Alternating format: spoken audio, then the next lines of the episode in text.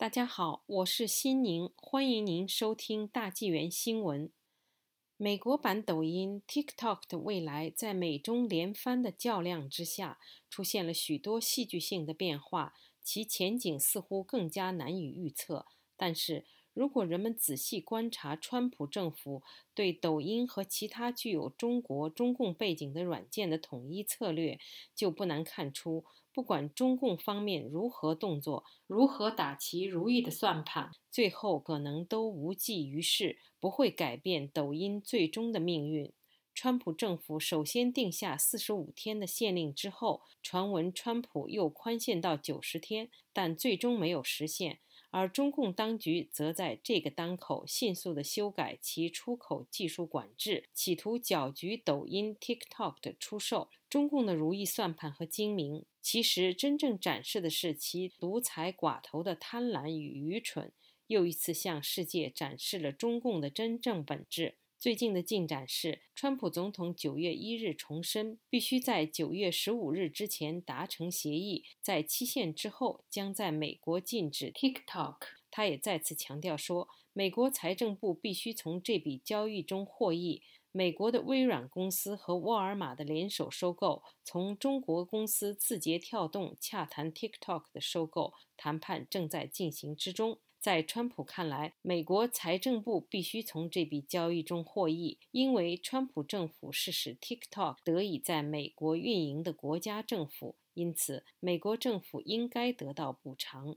美国财政部得到补偿，既出乎人们的预料。但也符合川普本人的个性和他的行事风格。他是商人出身，具有丰厚的商界经验，又是坚决奉行“美国第一、美国至上”的总统。在这件事上，他能够想到美国的利益，难能可贵，也非常的有趣。据说，白宫正在研究从交易中得到补偿的方法。知情人士说，白宫研究过从公司合规成本中收受这笔钱。所谓的合规成本，是指企业为遵守行业法规而产生的所有支出。美国外国投资委员会的审查交易也可以收费，但这些费用不会超过三十万美元，不能满足川普的要求。微软承诺收购会为美国，包括美国财政部提供适当的经济利益。微软的意思不应该是指普通的税收和创造就业的机会，因为那些会被华盛顿州政府拿去。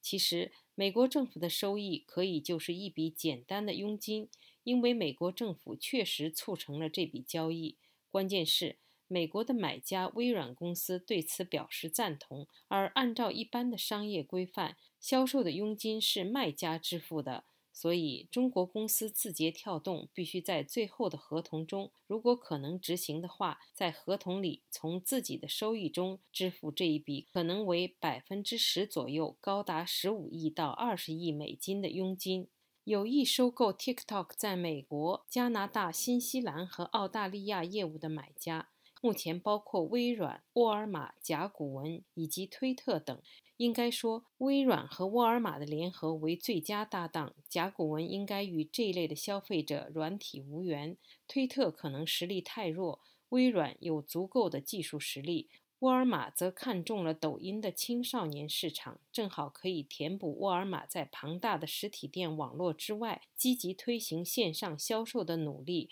和向青少年市场扩张的计划。微软加沃尔玛堪称是两个截然不同的行业巨头的强强联合，可谓珠联璧合。中共首先寄希望于美国，可能经过谈判或来自中共的压力。就像解决中兴公司的先例一样，最后能够放抖音一马，让他在做出许多承诺之后，化解美国的安全担忧，而得以继续运转。这是中共又一次错误评估了美国的立场。国务卿蓬佩奥曾表示，无论是谁在使用 TikTok。川普政府都将禁止中共窃取美国人的信息。这些从用户位置到浏览数据的讯息和数据的收集，可以让中共窃取美国人的隐私和机密，追踪联邦关键雇员和军事承包商的位置，建立个人信息档案，用以进行敲诈勒索。哈里森民调显示，百分之六十七的美国人担心中共不当使用从 TikTok 收集的个人数据，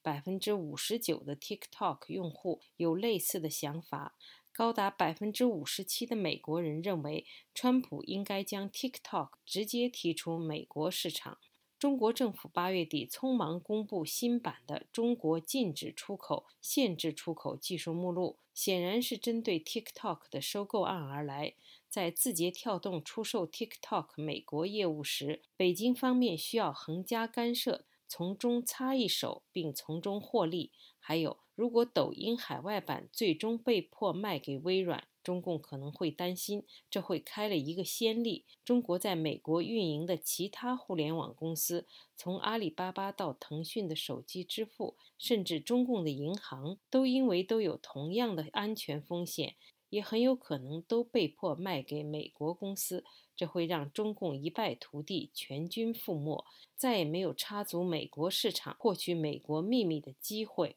微软和字节跳动的谈判似乎遇到了障碍，障碍在于该应用程序的核心算法是否可以包括在交易之内。最近，中共政府出台的对人工智能技术出口的新限制，直接就针对这一点。但抖音的成功在于其行销，在于其技术的灵活应用和应用软件的开发，而不在于技术如核心的算法是多么先进。TikTok 当时是以一亿美元收购了美国类似的企业 Musical.ly，后者和 TikTok 在功能上其实差不了多少，差别在抖音创新的应用和成功的市场推广。中共为什么在这个时候要横加介入？中南海打的是什么算盘呢？TikTok 有市场的优势，但没有过人的技术。修改出口技术管制不能起到限制技术外流的作用。中共只是借以来说明：第一，我还有点本事，能够说了算，还是老大；第二，美国技术制裁中共，中共也来个技术制裁美国，以牙还牙，显得中共有这个能力，并可以借机大肆对内宣传。第三，中共借用技术审查争取时间，拖延时间，希望能拖过美国大选，也能够争取更多的买家竞争，谈个更好的价钱。第四，外汇紧缺之际，中共高层一定会中饱私囊，权贵肯定也会因此向字节跳动勒索要好处费，从中大捞一把。对中共的算盘，川普应该看得很清楚。所以，他坚持九月十五日的期限，也会限制卖方市场的优势。